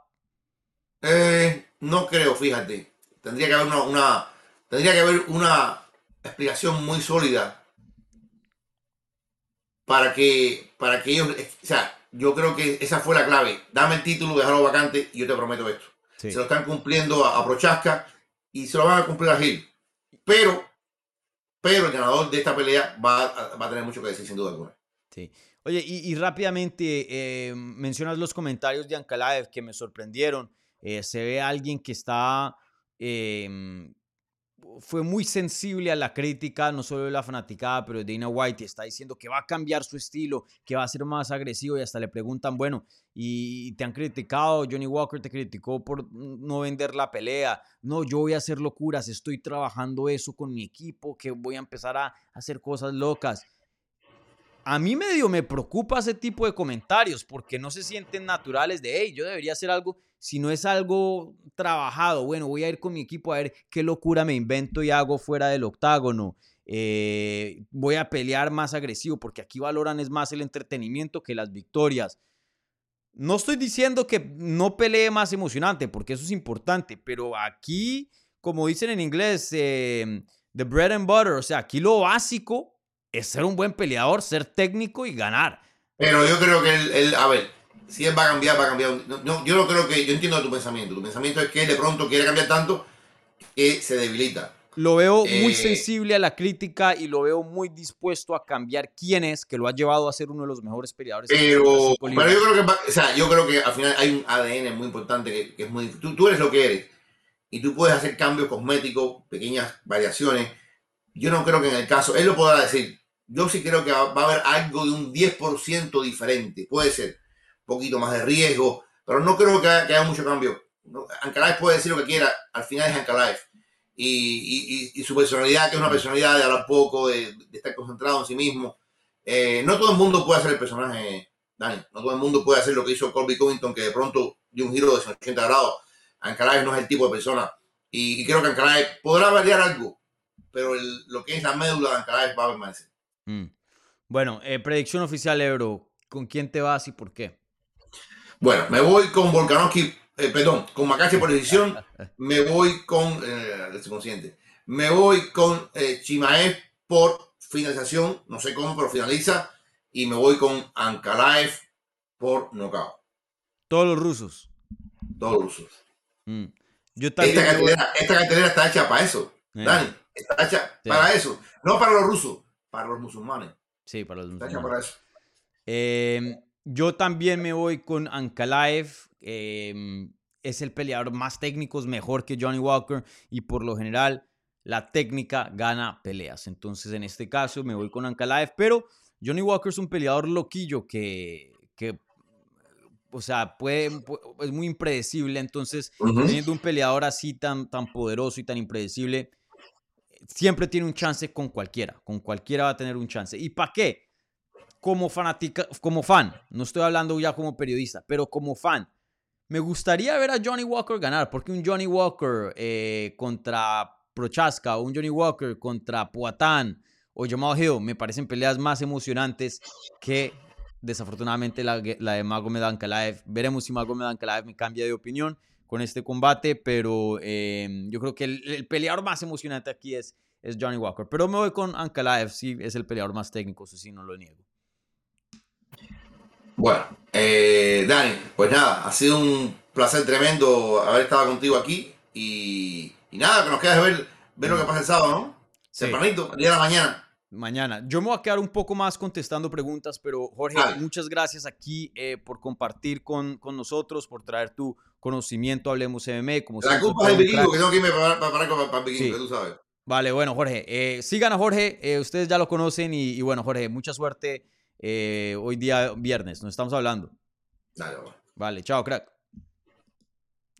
Bueno, ahí lo tienen a Jorge Ebro, todo un crack. Eh, un gran amigo mío que pues eh, siempre me encanta tenerlo por aquí en el canal porque pues es alguien que tiene mucho conocimiento, es alguien que ha estado cubriendo los deportes de combate por mucho tiempo también y, bueno, eh, un tipazo también. Entonces siempre es un placer tener a Jorge Ebro por acá. Eh, me gustaría que tuviéramos más tiempo, pero también es un hombre muy, muy ocupado. Así que yo me, me, me, me da contentillo con lo que me pueda dar aquí en el canal. Entonces, gracias, Jorge, por, eh, por, estar aquí con, nosotros. Bueno, gente, eh, yo voy a contestar unas preguntas de más. Es la parte donde voy a contestar las preguntas que están haciendo en el live chat. Entonces, si tienen alguna pregunta para la previa de UFC 294, bien puedan y pónganla en el live chat. Yo las voy a contestar y pues la voy a poner que, aparezca aquí en, en la pantalla. Obviamente, esto es una previa de UFC 294. Entonces, por favor, mantengan las preguntas enfocadas a la cartelera. No me pregunten de John Jones, no me pregunten de Conor, no me pregunten de, lo que sea. Solo UFC 294, ¿vale? Les voy a dar como más o menos unos, de pronto unos 15, 20 minuticos contestando preguntas, ¿vale?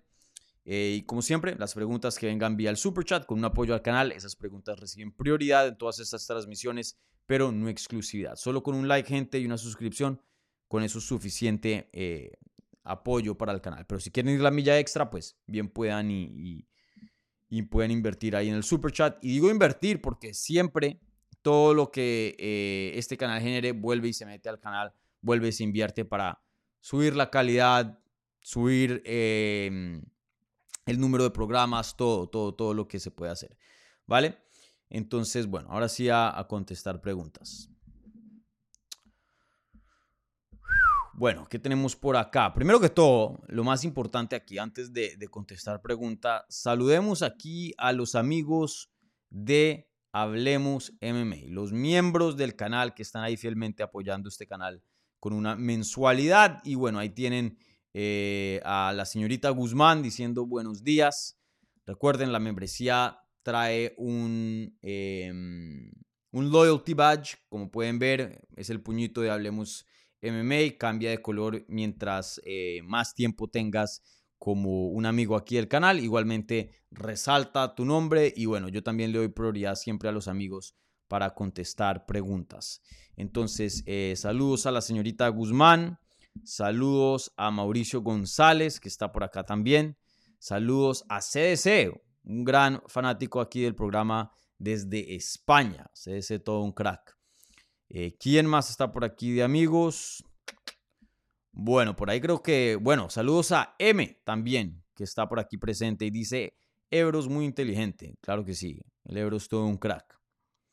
Em,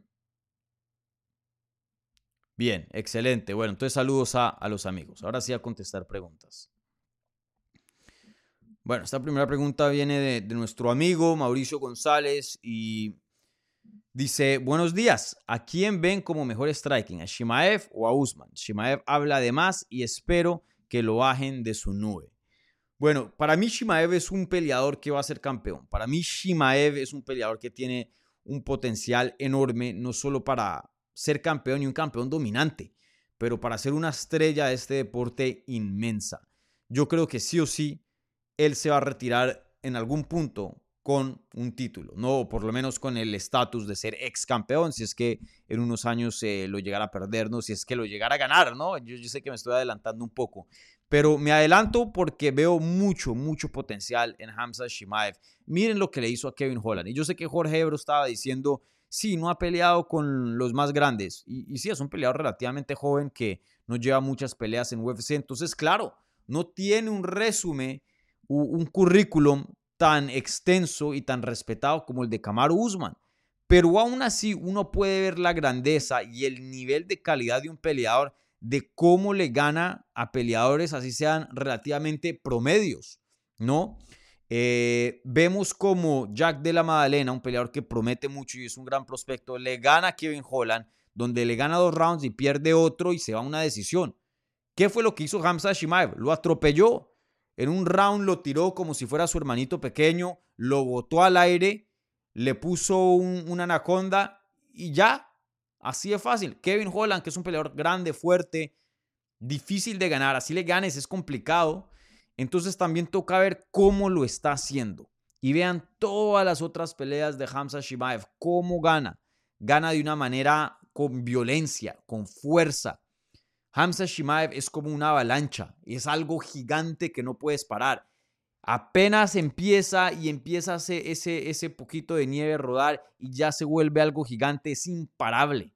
Es una fuerza, pero en cuanto a, fuerzas así, que, que, que vienen y te atropellan, es de lo más grande que hay hoy día en las artes marciales mixtas.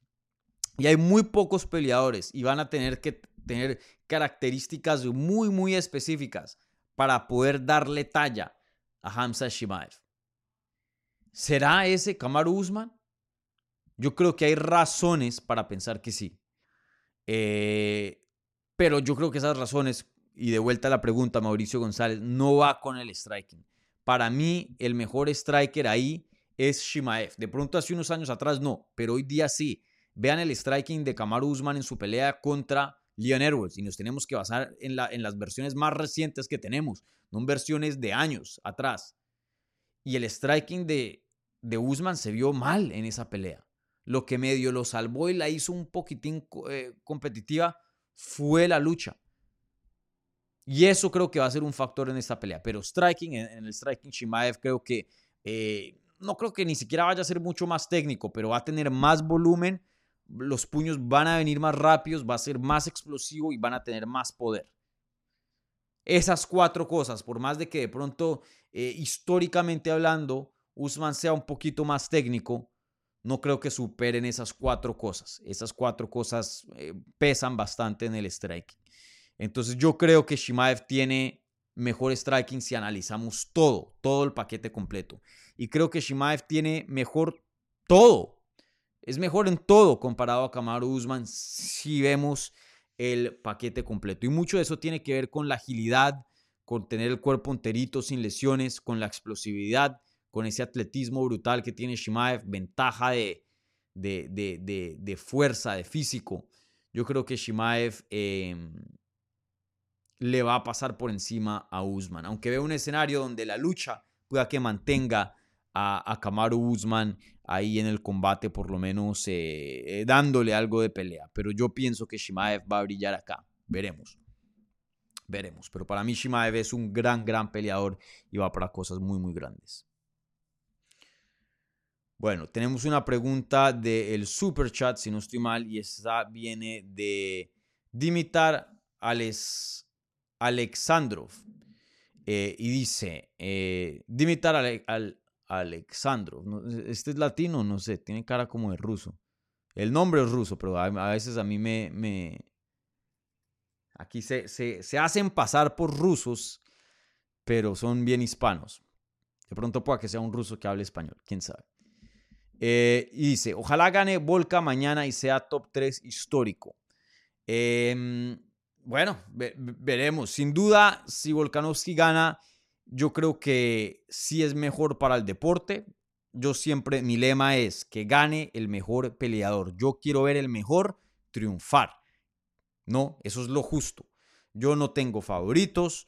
Eh, de pronto hay un peleador que me cae mejor que el otro, pero siempre ese va a ser mi lema. Que gane el mejor peleador, porque ¿Qué se está midiendo en una pelea? ¿Qué se está midiendo en ese, en ese octágono? ¿Quién habla mejor? ¿Quién es más carismático? ¿Quién cae más bien?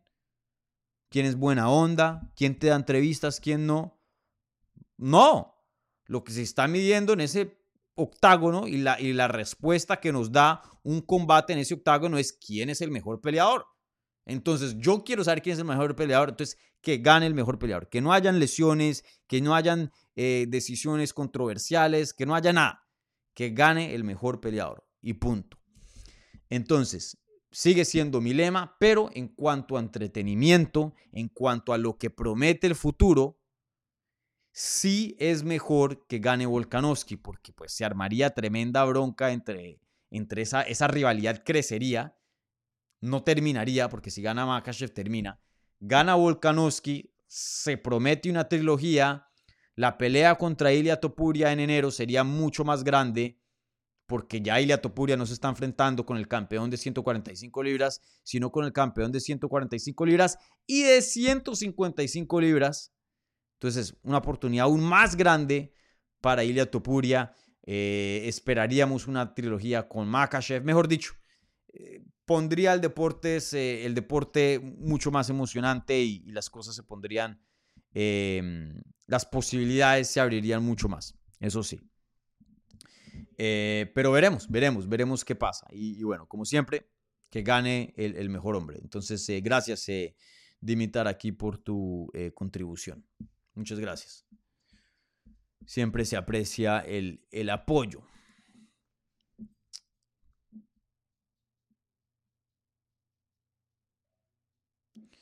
CDC, aquí otro amigo del canal, pregunta, Dani, ¿qué opinas de la supuesta lesión de Usman en su demostración con Justin. Como dijo Ebro, difícil de especular, difícil de decir si esto es, si esto no es, eh, porque no tenemos pruebas concretas, concretas. Pero ese, e, e, e, ese open workout sí se vio bien raro, bien, bien raro. Y se para Kamaru Usman bien, bien extraño. Y luego camina medio raro.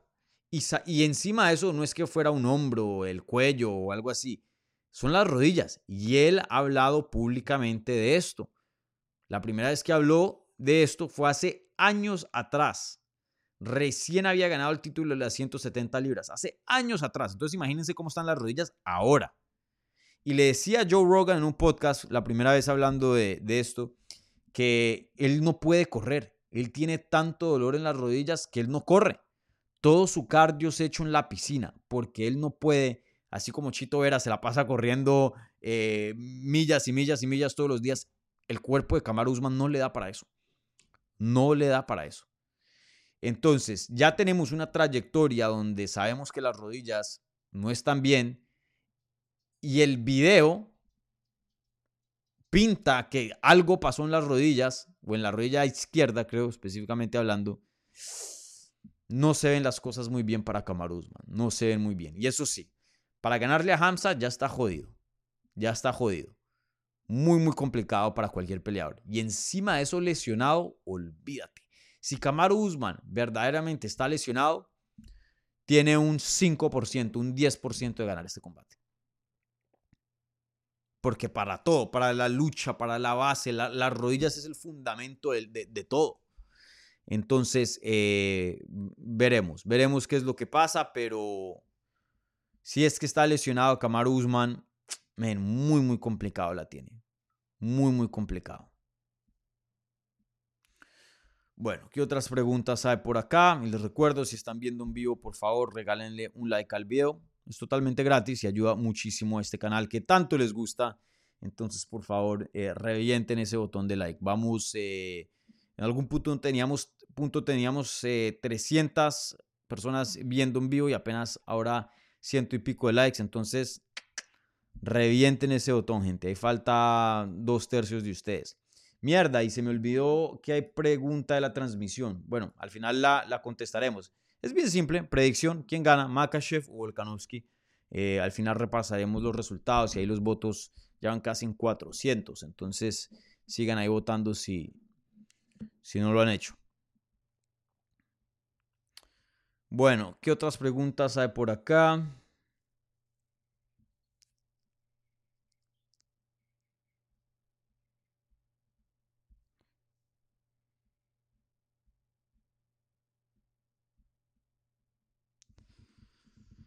Bueno, eh, mucho comentario, no mucha pregunta. A ver.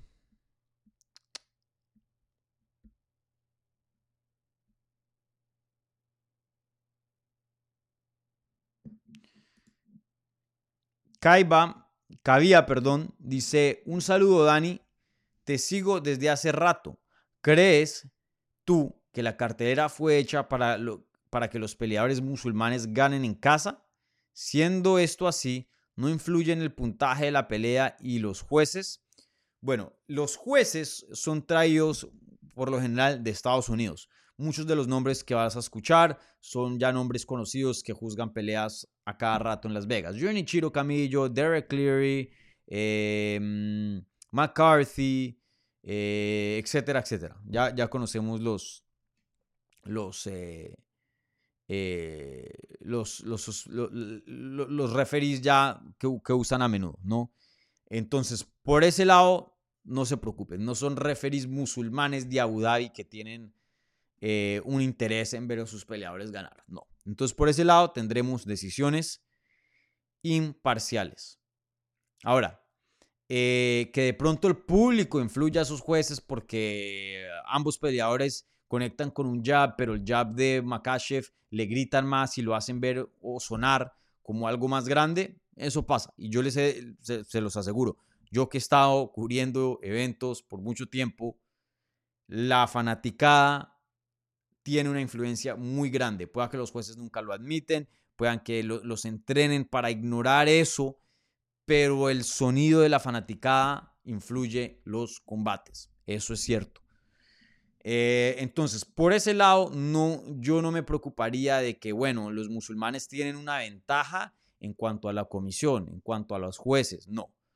Tiene una ventaja en cuanto a la fanaticada y, bueno, y porque de donde viven ellos, pues Abu Dhabi, la mayoría o todos no son de Abu Dhabi, pero les queda muy cerca viajar a Abu Dhabi.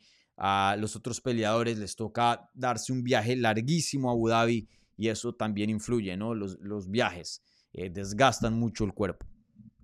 Eh, pero sí. Ah, y ahora a la primera parte de tu pregunta, que es, em, ¿crees tú que la cartelera fue hecha para que los peleadores musulmanes ganen en casa? Sí, UFC hace esto y, no es malo, es simplemente eh, acudiendo al mercado en el que están. Si van a Australia, ponen la cartelera llena de australianos. Y por lo general, muchas peleas son competitivas, pero también hay otras que no lo son. Y mucho de eso es para que el público vea a sus peleadores ganar y disfruten y quieran regresar. Y la próxima vez que UFC vaya a su país puedan pagar el boleto felizmente, disfruten de una buena noche, etcétera, etcétera. Pero que es una pelea justa y, que es una pelea justa, sí lo es. Entonces, este es el caso. Obviamente, Abu Dhabi quiere ver peleadores musulmanes. Entonces, por eso vemos muchos peleadores musulmanes. Y muchos de ellos deberían ganar sus combates porque tienen peleas relativamente favorables. Otros no, otros sí las tienen jodida, complicado o competitivo. Eh, pero eso es muy normal. Miren anoche UFC, un evento celebrando la independencia de México. Eso había una mano de mexicanos y de mexicoamericanos. Y, y varios de esos tenían peleas muy competitivas. No, se puede decir que Alexa Grasso tenía una pelea fácil, pero em, otros tenían peleas más favorables. Y así funciona eh, el deporte. Así funciona el deporte. Así que no, no, no, es algo raro, no es algo extraño que estamos experimentando en, en Abu Dhabi.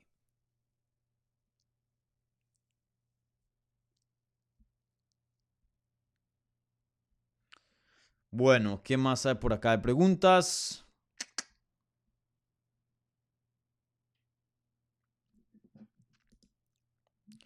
Brian dice, hola Dani, ¿qué se le espera a Kamaru Usman si pierde mañana? ¿Se quedan los medianos? Saludos, hermano.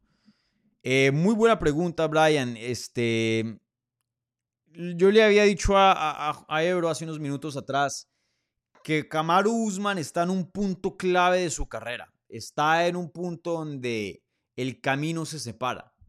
¿No? Se le puede ver que tiene un camino para ser campeón y un camino muy corto para ser campeón. Literalmente una eliminatoria al título. Si gana a pelear por el cinturón contra alguien que ya le ganó. Entonces, pueda que esté a dos victorias nomás, dos victorias nomás de coronarse campeón. Pero a la misma vez, está dos victorias a que la gente diga está terminado. No hay uno entre, en el medio. Si Shimaev llega a perder hoy día, uno puede decir, bueno, le quedan fácilmente a ese hombre cinco años para ser campeón, apenas tiene 29. Si Lia Topuria llega a perder contra Volkanovski, peleador apenas que de 26, 27 años, tiene 6, 7 años para, para cumplir su sueño. No es el fin del mundo. En cuanto a Kamaru Usman, ya le está llegando el fin de su carrera. Un peleador con 36 que pronto va para 37. Sí, tiene un buen nombre. Sí, llegó a ser uno de los mejores peleadores, si no el mejor peleador del mundo en su mejor tiempo. Que tiene con qué, históricamente hablando. Claro, pero a la misma vez lo noquearon terriblemente Leon Edwards y en la segunda pelea se vio muy mal. Muy mal. Y no es para quitarle crédito a Leon. Leon me pareció que se vio excelente yo lo tengo como favorito para ganarle a Colby Covington ahora al final del año. Para mí Leon, sin duda es el mejor 170 libras del mundo. Porque ya vi en los comentarios, ah, le están quitando crédito a, a Leon. No, Leon, peleadorzazo, campeón digno, el mejor de las 170 libras. Pero ahora, solo porque podemos exaltar a un peleador y decir que se vio bien, eso no significa que, que, que, no podemos criticar al otro o viceversa, porque criticamos a uno no significa que le quita al otro. Kamaru Usman no se vio bien, no se vio bien comparado a quien era antes. Ahora, que Kamaru Usman, si se regresa a 170 libras, sigue siendo uno de los mejores cinco del mundo, probablemente, que eso es increíble de todas maneras, pero lo estoy comparando con su versión previa. Yo pienso que Kamaru Usman ha bajado de calidad viendo su última pelea y eso es lo único que tengo para basarme. Veremos ya el sábado, veremos ya el sábado. Pero si llegara a perder, toca ver cómo pierde. Si pierde muy feo y le pasan por encima o, la rodilla le jode mucho, ya el futuro de Kamaru ya deja de ser prometedor. Tres derrotas consecutivas, especialmente si se llega a lesionar y llega a estar un tiempo, a ser obligado a estar un tiempo fuera, ya los 37 con tres derrotas consecutivas, ¿qué va a hacer? ¿Qué va a hacer? Entonces, toca ver, o pueda que pierda y sea una pelea súper competitiva, decisión dividida, donde muchas personas piensan que Kamaru ganó, eh, le ganan la lucha en muchas partes a, a Hamza Shimaev, lo tambalea con su poder y digamos, men, este tiene un poquito más de vida. Entonces, veremos. Veremos qué es lo que pasa. Es muy incierto. Toca ver, esperar uno por el resultado y también cómo se da, de qué manera se da ese resultado para poder decir Kamaru Usman va en esta trayectoria, Kamaru Usman va en esta otra trayectoria. Es, es difícil saber, pero por, por ahora, por la información que tenemos, que es un knockout brutal y luego un desempeño que no fue igual a lo que estamos acostumbrados de ver de calidad de Kamaru Usman, la cosa como que medio va a que Kamaru no van buenos pasos, que Kamaru va en un declive. Eso es lo que yo veo. ¿Podrá él cambiar su fortuna o, o ese pensar el sábado? Está por verse. Yo creo que no, como les había dicho, pero también no me puedo negar que, que hay una posibilidad que sí. Él no está como un Tony Ferguson con seis derrotas consecutivas, sumisiones de derrotas, knockouts de derrotas, y uno dice, no hay por dónde cambiar el rumbo de este barco, no hay por dónde. Kamaru Usman está como empezando eso, y pueda que lo cambie, pueda que no. Veremos. Veremos. Pero muy, muy interesante, muy interesante. ¿Cuánto vamos? Ya una hora y media. Em, ¿Será que contesto otra o no? Déjenme ver si hay algo de la pestaña de la comunidad.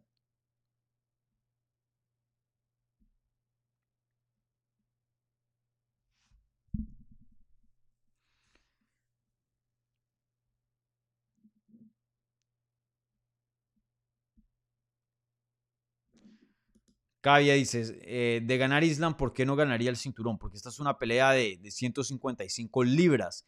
El cinturón de 145 no se está disputando.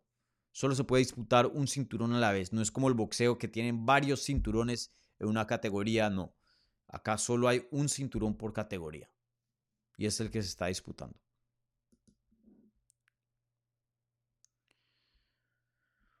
Bueno, em, listo. No hay nada más del super chat, entonces con eso voy a cerrar el programa. Una horita y media. Creo que les dimos un, un programa muy, muy completo. Una previa de UFC 294 muy completa. ¿Vale? Entonces voy a terminar aquí la encuesta, la pregunta de la transmisión, que era muy simple. ¿Quién gana? Islam Makashev o Alexander Volkanovski. Hubo 422 votos. El 52% dijo Makashev, el 47% Volkanovski. O sea, muy, pero muy reñido. Yo sé que, eh, o sea, es una pregunta binaria, sí o no, ¿no?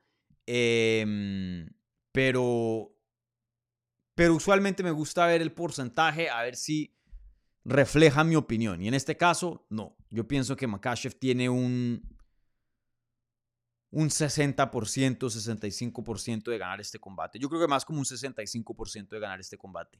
Eh, eh, Volkanovski la tiene difícil, la tiene muy, pero muy difícil. Ya perdió contra Makashev.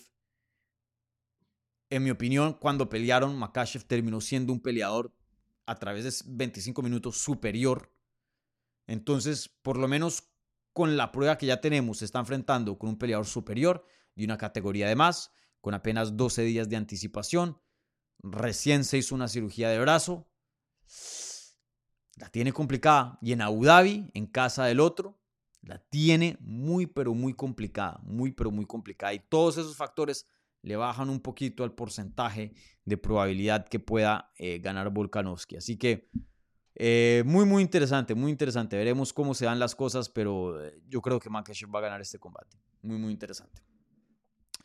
Bueno, gente, con eso eh, voy a cerrar el programa. un par de, anuncios, un par de, cositas antes de, irme. primero que todo, vayan y chequen la entrevista que hice con Javier Méndez, exclusiva aquí en el canal, el entrenador de Islam Makashev. Está disponible en podcast, está disponible en YouTube, obviamente. Vayan y chequen esa entrevista, muy buena, donde nos dio bastante información acerca de Makachev y su entrenamiento para esta pelea contra Volkanovski. También he estado subiendo clips eh, con subtítulos en español acerca del Día de Medios, ¿no? Eh, entonces, eh, por ahí hay un par más que, que me falta subir, entonces chequen eso pues para informarse lo que estos atletas están diciendo ya subtitulado, ¿no? En nuestra, en nuestra lengua, ya que pues la mayoría están hablando o en inglés o, en ruso, ¿no? Entonces pueden chequear eso. Mañana, como la cartera es temprano, es muy temprano para yo poder hacer una sesión de preguntas y respuestas. Entonces, por eso me quedé aquí de más contestando sus preguntas. Entonces, no va a haber sesión de preguntas y respuestas. Pero mañana no trabajo para MMA Junkie. Eh, me dieron el día off. Y sí voy a ver la cartelera. Entonces, eh, voy a hacer una reacción inmediata a lo que es UFC 294. Entonces, apenas se finalice la última pelea, la pelea de campeonato entre Makashev y Volkanovski, yo voy a estar aquí en este canal en vivo reaccionando a los resultados. Entonces, eh, voy a crear el evento em, mañana. Probablemente creo que la cartelera está supuesta a terminarse a las 4 pm hora este, 10 eh, de la noche hora de, España. Entonces, manténganse ahí atentos al stream porque voy a estar en vivo, ¿vale? Eh, ¿Qué más? ¿Qué más? Eh, y bueno, eso es todo. Entonces, como siempre, gente, like al video, suscríbanse si no se han suscrito, compartan este contenido para seguir creciendo. Y, bueno, eso es todo. Gracias a, la gente del Super Chat, gracias a los amigos que estuvieron por aquí presentes. y bueno, nos vemos.